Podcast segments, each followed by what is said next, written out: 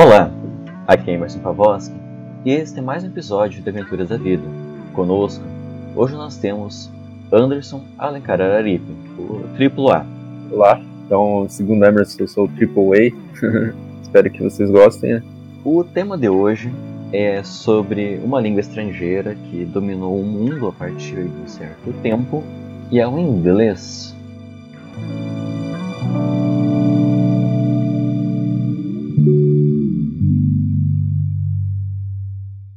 A leitura de hoje é a seguinte: Emília habituou-se a vir assistir às lições, e ali ficava a piscar, distraída, como quem anda com uma grande ideia na cabeça. É que realmente andava com uma grande ideia na cabeça. Pedrinho, disse ela, um dia depois de terminar a lição, por que em vez de estarmos aqui a ouvir falar de gramática, não devemos ir no país da gramática? O menino ficou tonto com a proposta. Que lembrança, Emília! Esse país não existe nem nunca existiu. Gramática é um livro. Existe sim. O rinoceronte, que é um sabidão, contou-me que existe. Podemos ir todos montados nele. Topa? As crianças fizeram todas as combinações necessárias e, no dia marcado, partiram muito cedo, a cavalo no rinoceronte, o qual trotava um trote mais duro do que sua casca. Trotou, trotou, e depois de muito trotar, deu com eles numa região onde o ar chiava de modo estranho.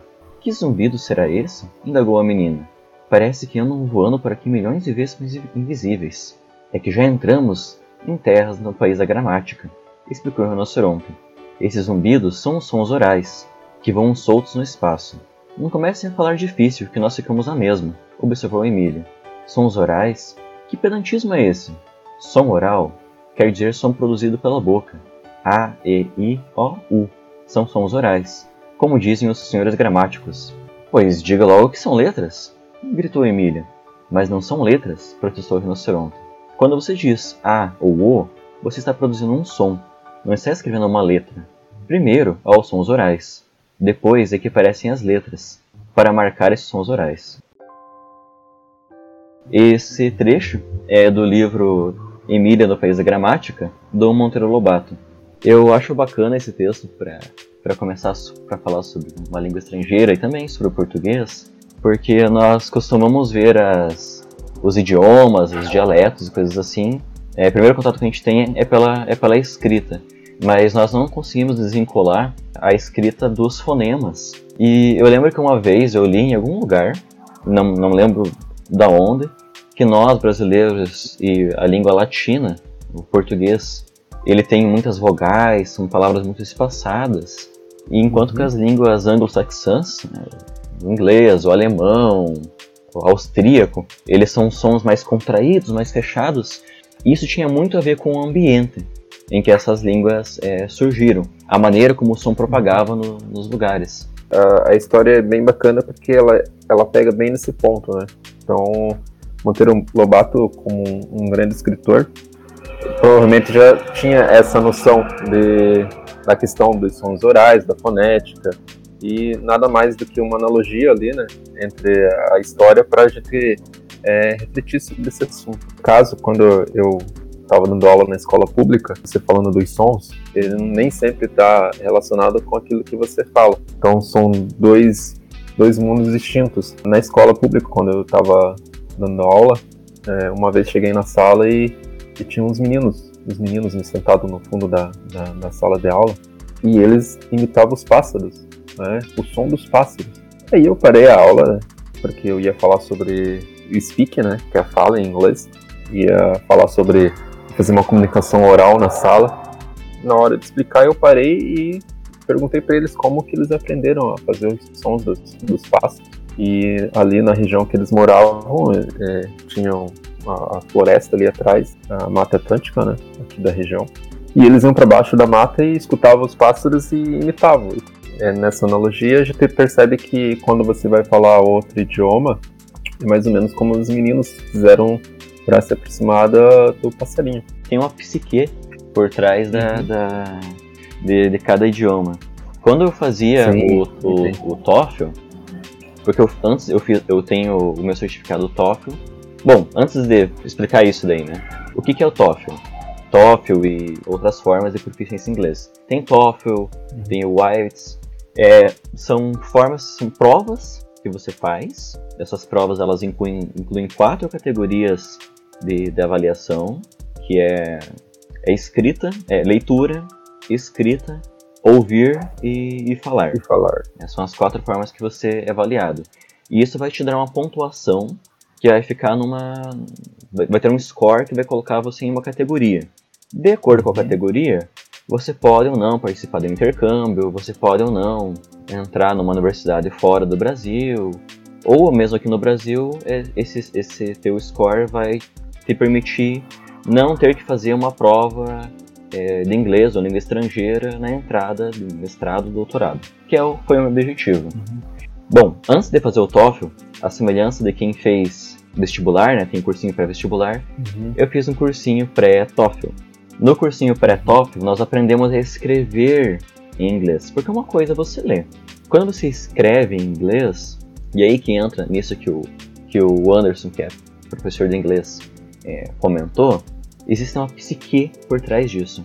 Eu notava que no português nós usamos muito pérbolatos. A gente pega uma parte lá, é sujeito, predicado e verbo.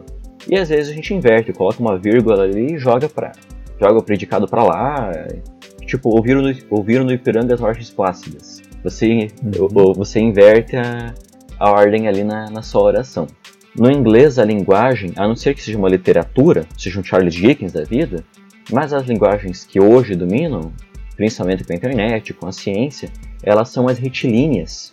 Então, no TOEFL eu aprendi a escrever bem, é, é bem, é bem, bem certinho mesmo. É o sujeito, é o verbo, é o predicado, é o objeto. Existe uma, uma maneira diferente de pensar e de se apresentar. E a gente, no português, quando vai traduzir, tem essa dificuldade não só das palavras, mas também porque nós damos muitos exemplos, a gente vai e volta, para explicar alguma coisa, hum. pensa muito. A gente vai falar alguma coisa. Ah, então fulano foi até o lugar e no inglês não tem esse e, né, falar. É algo mais não, não. reto. Exatamente. Muda a psique na hora de escrita. O inglês, principalmente o inglês americano, ele é um inglês muito comercial. Então, se você, e então ele é super reto. Como é que eu posso dizer super reto? Ele é padrão. ele não enrola muito. Então, é, é, o inglês business, né, por exemplo, você vai ter que ser mais direto. Já nós, do português, nós brasileiros, nós gostamos de é, endossar né, a, a conversa. Se você vai em algum lugar, você vai falar de várias formas. No inglês, existe um padrão maior até do que no português. Né? Você, não tem que inventar muito. Né? Uh, e quando você começa a dar aula de inglês, como eu, eu comecei a dar aula em em 2007, 2008, você começa a perceber isso. Tem um padrão aqui, né? Que é o personal pronouns, é o pronome pessoal, o verbo, que você coloca ali e o complemento. Isso não muda. É, quando você vai estudar, por exemplo, com uma prova dessa, né? Uma escrita, você vai ver que tem o pronome pessoal, o verbo, o complemento e uma conexão, um connections, né? Por exemplo, você vai falar lá, eu estudo inglês. Pronto, I study English. Né? Aí você vai colocar uma conexão eu estudo inglês, mas eu não estudo português. I study English, but I don't study português. Então, é, tem a conexão e tem as duas frases. E não vai mudar. Né? Você vai usar esse padrão para praticamente quase todos os, os simple presents, né? Que é os presentes simples. Talvez por isso que ele se propagou com mais facilidade, né? Além da questão comercial, tem esse padrão. Uhum. Até no inglês existem formas é, de, você escrever, de você falar de outros tempos. Por exemplo, I had been uh, working in, in, the book. Existem, eu estive fazendo, estive trabalhando, mas não é o inglês é, comercial. A gente vê mais essas formas em livros de literatura mesmo. Você consegue entender o simple past, os complementos e as conexões, é, você já se torna praticamente um intermediário. Né? Você já consegue acompanhar assim uma fala, um speaking.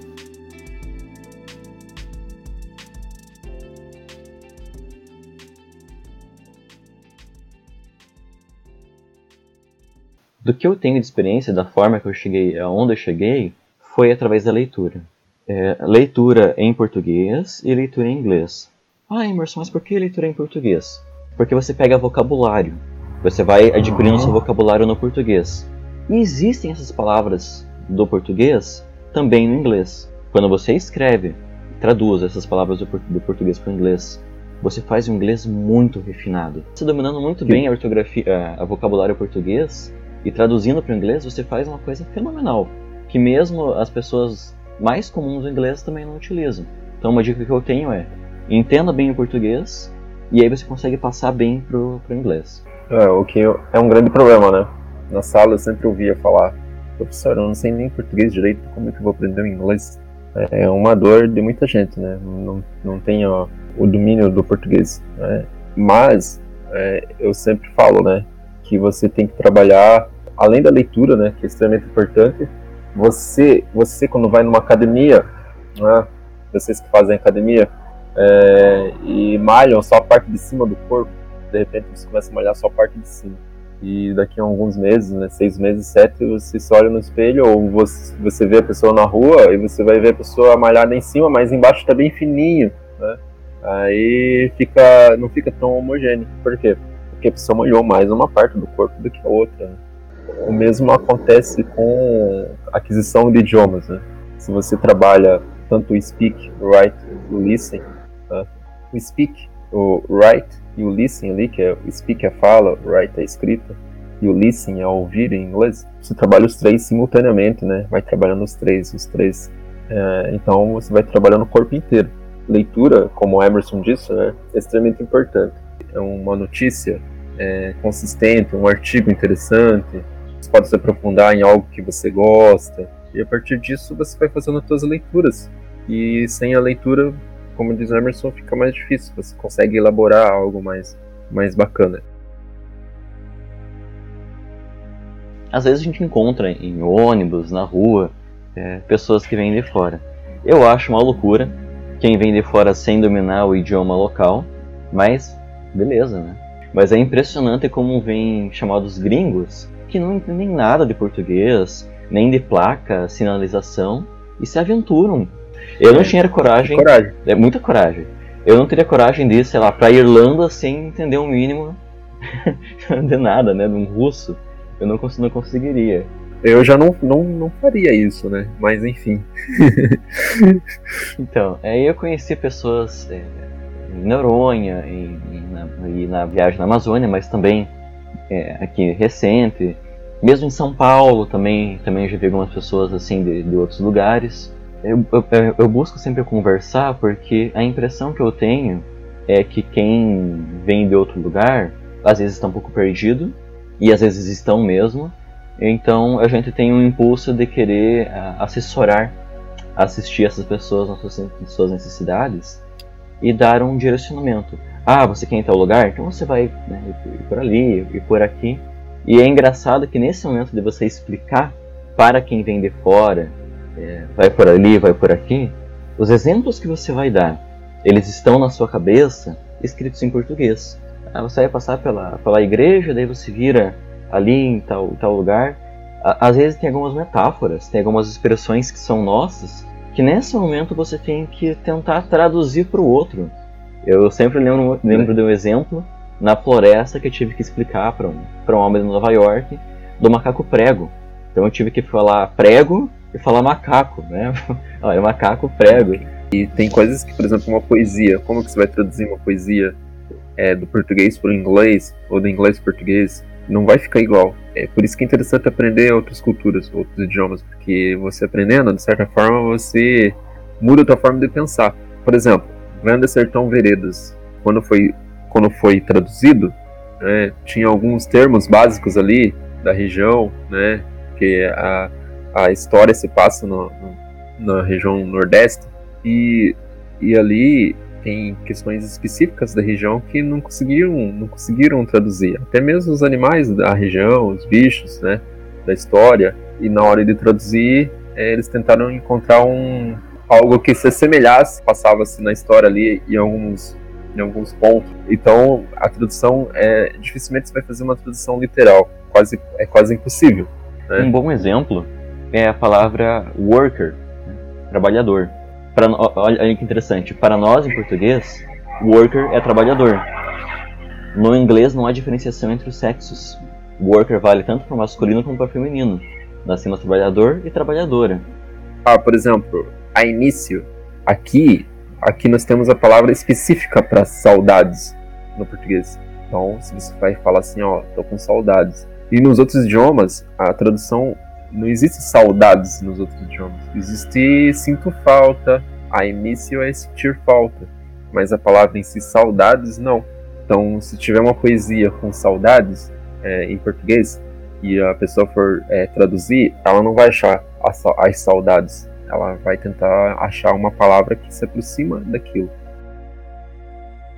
O mais difícil do inglês é o listen, porque a fonética deles é muito mais abrangente que a nossa, né? É, eles, eles quando você vai alfabetizar alguém no, no, no, inglês, você vai olhar a fonética, ela, ela é bem expansiva, assim. É. Então, de repente, você está escutando lá read, é bem parecido com red, também é parecido com head. Né?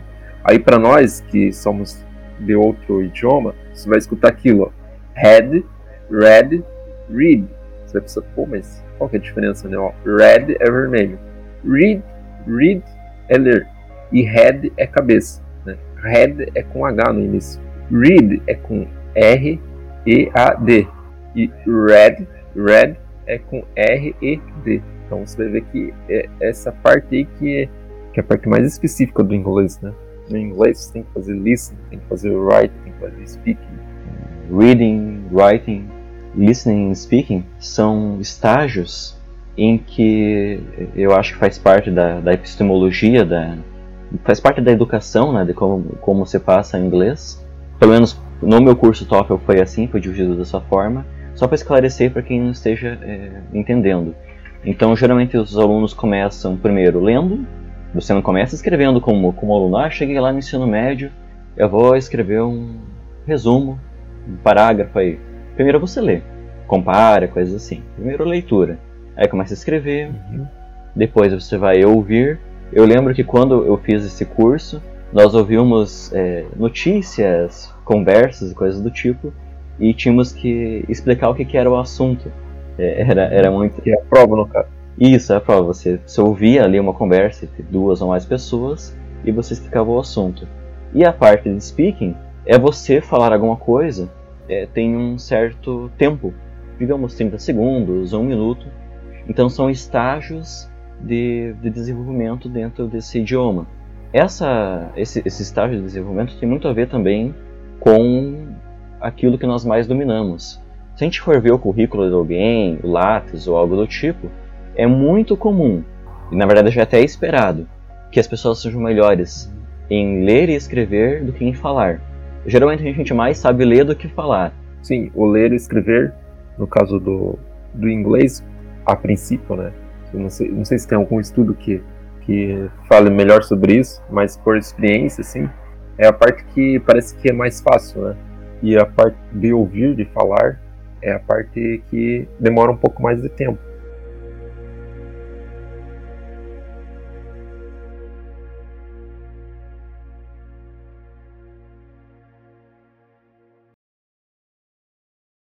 Então, se você olha assim, mandarim e inglês né, são as mais faladas do mundo. Né?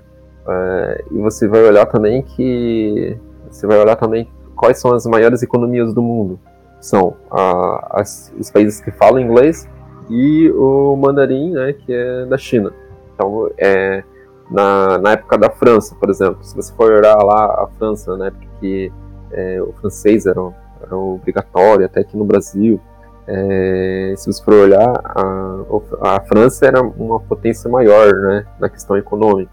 Então, acredito que a economia, se você for olhar uh, os fenícios, por exemplo, na época do, do comércio, né, a escrita ela nasceu com a necessidade de, de comercial, né, necessidade de troca comercial. É, e se você for olhar, então, você vai ver que nós somos influenciados diretamente pela, pela economia é, quando se trata de, de, de idioma, né? Mas tem, tem uma é. importância é. de entender o inglês para a questão de informação, porque, por exemplo, ah, eu vou ver uma notícia na, na, da BBC, eu vou ver uma notícia num, num paper, num, num artigo que vem de fora. tem muitas mais publicações científicas é, escritas em inglês do que em português. Então, uma forma que você tem de se tornar mais entendido das questões do mundo e pensando que o mundo hoje é globalizado é com o inglês. Porque é pelo inglês que você, por exemplo, pode ter uma, uma ascensão profissional. É pelo inglês que você consegue se destacar na universidade. Porque é a partir dali que você vai conseguir adquirir mais conhecimento científico. Né? É, é, no inglês, por exemplo, se você souber o inglês básico e estiver trabalhando no restaurante, é você que vai se destacar porque quem chega ali falando inglês você consegue direcionar o, o cardápio ou, ou, mesmo indicar a parte turística da cidade você se vai destacar, né? É, a partir do inglês você consegue aumentar o teu raciocínio lógico, aumentar a tua capacidade cognitiva, o inglês ele tem muita parte do celta britânico, né, anglo-saxão, da Normandia e do latim. Uh, tem, até separei aqui que tem uma palavra, né? O ter, né, to have, o verbo ter, em inglês, ele tem base latina no, no latim rab. É a mesma pronúncia, só que em vez de ser o V, é o B. Então tem uma partinha, uma partezinha do latim que entra pro, pro, pro inglês. Então, às vezes, a gente encontra algumas palavras que, que são é, em inglês que tem no português, né? Ordinary, é, ordinário. É, é, muito parecido do, do nosso. Tem uma semelhança. É, isso facilita. Nossa sorte. Porque, assim, ele ainda é próximo do nosso, né? Por exemplo, é, landscape. Landscape é paisagem em, inglês. O landscape não tem a ver com paisagem em português. Nosso paisagem em português, ele vem de paisagem, que é francês vem do alemão, Landschaft. No alemão significava panorama, não era paisagem, como é visto como em inglês. Então quando se fala landscape no inglês, tem a mesma origem, mas ele mudou um pouco o significado, porque o landscape é aquilo que você olha, é aquilo que está à sua volta, é o panorama, é a sua perspectiva. Quando a gente passa para o inglês, landscape, daí você consegue imaginar uma paisagem, como se fosse uma pintura algo assim. Muda, é, mudou o povo mudou a grafia e mudou um pouquinho o sentido. Mas é legal você falar sobre isso, porque é, o latim, eu, é, na, quem faz letras, né? Quem faz letras sabe. Você estuda latim, né? No primeiro, eu estudei até o segundo ano latim. E você vai ver que você se apaixona pela, pela questão ali. Se você começa a usar latim, você vai ver que as origens das palavras, né? No dia a dia, por exemplo, currículo, o currículo vitae, por exemplo, corpo da vida e você vai ver que aquilo tem sentido, né? Tinha sentido na época e a gente acaba usando ela é, de outra forma. E quando você vai ver a origem da palavra, você vê que tem aquela a etimologia, você vai ver que tem aquela, aquela sensação de, pô, significava isso e continua significando, mudou em outro país, aqui continua dessa forma. É interessante, né? Saber disso assim. Por exemplo, a palavra xerox. Xerox, essa palavra não existia antes. Era fotocópia. Existia porque, né? É, um, ah, vou, vou xerocar, virou um verbo. é, há um tempo atrás existia, porque não, não tinha necessidade, não existia aquilo.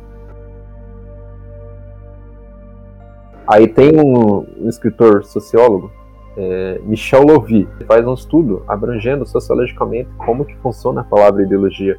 A partir do momento que ela foi criada, a, a partir do momento que Napoleão Bonaparte colocou ela como se fosse algo negativo, e como ela foi se construindo durante séculos, que ele colocou um outro termo para poder diminuir essa dificuldade das pessoas entender o que é ideologia. Ele começou a utilizar a visão de mundo.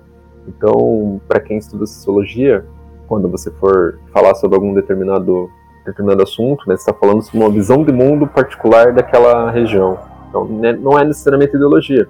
Então, para você ver como que como que a palavra ela ela tem essa a cultura com ela ela carrega o som das palavras em torno dela. Lembra do menino que eu falei que imitava o passarinho? Qual que é, o, qual que é a escrita desse som? A palavra em si tem outro escritor, filósofo, linguista, chamado Sussi, Ferdinand Sussi. Então, ele faz um estudo bem abrangente sobre isso, né, sobre essa questão da imagem, do som, né, a questão cognitiva, aquela carregada de, de, de, de, de sentido. Por exemplo, uma pessoa que, que que vai aprender inglês, o menino lá da, da que estava lá embaixo do, da árvore e conseguiu imitar os sons dos, dos pássaros, ele é um exímio apto para aprender outros idiomas. Mas isso todos nós temos. Todos nós temos o, a habilidade linguística, né? É algo que inata ao ser humano. Você aprender a, a falar ou a escutar e, e poder trabalhar isso. É importante não se cobrar também. Eu, eu já conheci algumas pessoas que elas se cobram, um amigo em particular, ele se cobrava em buscar falar o inglês fluente, ele, ele queria, ele queria imitar o inglês britânico. Então ele falou, ah, TH você fala com som de F. É, é claro que isso você tem que buscar, né? Mas isso não vai acontecer rapidamente. Nós não convivemos num país que tem essa abordagem, você não vai encontrar sempre pessoas para ter essa conversação. A conversação é importante e ele se cobrava por chegar nesse, nesse pedestal. Calma, a experiência vai vir. É, são anos e anos, principalmente as propagandas que chegam, né? Nossa, nossa assim, né? Você tem que falar inglês americano, você tem que falar inglês britânico, você tem que falar inglês americano, inglês britânico. A gente cresce ouvindo isso. Então é muito frustrante para um estudante, né? mas tem que virar essa chave. É, você tem que entender que você não vai falar igual um nativo, até porque você não é nativo. Né? Mas é claro, se uma, uma escola de inglês escrever isso no outdoor né, e colocar lá, falar assim, ó, você não vai falar igual inglês nativo porque você não é nativo. A probabilidade de, de a pessoa adquirir aquele curso diminui, porque a, as escolas precisam da propaganda, precisam de matrículas. Que, ah, você vai aprender em quatro meses, aí sair fluente. Não é assim. O idioma é adquirir cultura. E adquirir cultura, você não vai adquirir cultura de um dia para noite. Vai é, é um processo. Você pega aí japoneses que estão morando no Brasil há muitos e muitos anos. Mesmo assim, muitos anos depois, você vê que eles têm um sotaque ainda do, do país deles, né? Eles falam ainda com, com alguma coisinha ali. Você até considera ele um bom falante do, do português, não é nativo. Nem por isso ele vai ser diminuído é, por exemplo, você está falando com. Alguém está falando com você. alguém que não é, não fala português, mas está falando com você. É um americano, digamos assim. Aí tá lá, ele está falando contigo, ele está perguntando em algum lugar, mas está perguntando em português. Oh, gostaria de saber onde está o, o, a estação. Aí você escuta isso. Aí você vai dizer para ele, é, é aqui, seguindo em frente. Você não vai você não vai querer complicar para ele. Exatamente, porque são pessoas, não são máquinas é. É, sem emoção. Teve uma experiência que eu tive é. em, um, em um congresso internacional e lá teve uma galera assim de, de vários lugares. Eu, eu fiz amizade com um italiano, com mais de um italiano, mas esse italiano a gente ficou conversando até tarde, fomos lanchar, coisas do tipo. Nós estávamos falando sobre os mitos antigos que buscavam é, preservar a natureza. E a gente começou a falar da questão da água que tinha lá o Poseidon, deus dos mares, que ele representava a fúria dos oceanos. Então, o, o que esse, esse italiano falou, Francesco, é que se vinha, se alguém machucava o mar, poluía o mar, alguma coisa do tipo, a resposta que se tinha é que o mar ficava revoltoso, criava uma tempestade e derrubava barcos. Ele falava Poseidon e não Poseidon. Mas a gente se entendia, porque nós somos pessoas. Se fosse um computador, talvez não entendesse. Mas nós, pessoas, busca, nós temos empatia. Então nunca se, temos... isso, nunca se esqueça disso. Uhum. A gente se entende. Com boa vontade a gente se entende. Isso é o mais importante. Você começa a destravar isso. Aí sim você começa a ter mais, mais vontade de aprender sobre aquele idioma. É porque você lida com as. Nós somos emoções, né? Fica é, robotizado e fica mais difícil. Primeiro, são três dicas, né? Curtas. A primeira é você encontrar formas de fazer aquilo que você gosta. Então, procurar textos, leituras que você gosta. Né? Se você gosta de assistir filmes, então comece pelos filmes. Você gosta de algum determinado livro que você já leu e gostaria de ler novamente, então leia em inglês. E a segunda é você não se dar só uma parte, mas sim trabalhar simultâneo, né? A escrita, a, a audição e a fala, começar a trabalhar esses três. E a, e a terceira é, é fazer um pouco todo dia, não ficar muito na intenção de estudar uma vez por mês ou algo assim. Se você gosta de um livro, você lê ele um pouco hoje, mais um pouco amanhã. Se precisarem, só falar com a gente, né? A gente sempre está disposto a, a trocar uma ideia. Obrigado a todo mundo que, que ouviu. Esse agente é junto, né? Agente com junto do G, Hum. que é assim que se escreve. Não, brincadeira, gente. Separado, tá? Separado. Sim, sim. Não façam isso. Obrigado a todo mundo que ouviu e até a próxima.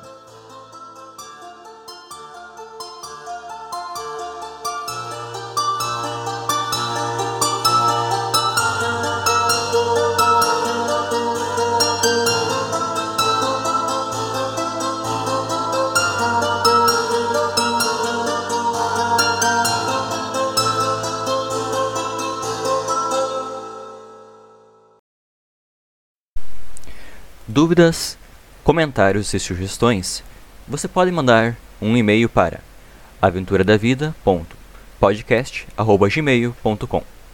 Até a próxima.